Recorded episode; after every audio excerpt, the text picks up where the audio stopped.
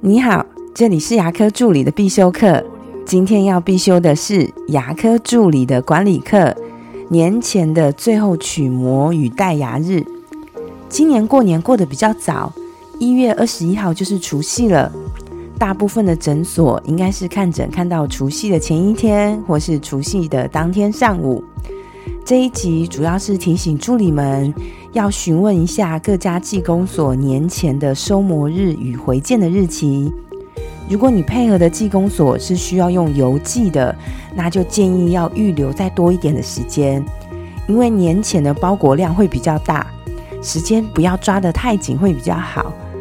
先确定好每家技工所最后的工作日、收模日跟回件日以后，记得要在柜台跟诊间的行事历上面做注记，也要提醒一下医师年前最后的取模日跟戴牙日。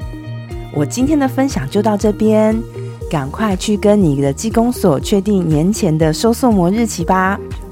如果你对牙科管理，资费咨询跟助理培训有任何问题，欢迎留言给我，或者是在龙语牙体技术所的粉丝专业可以找到我。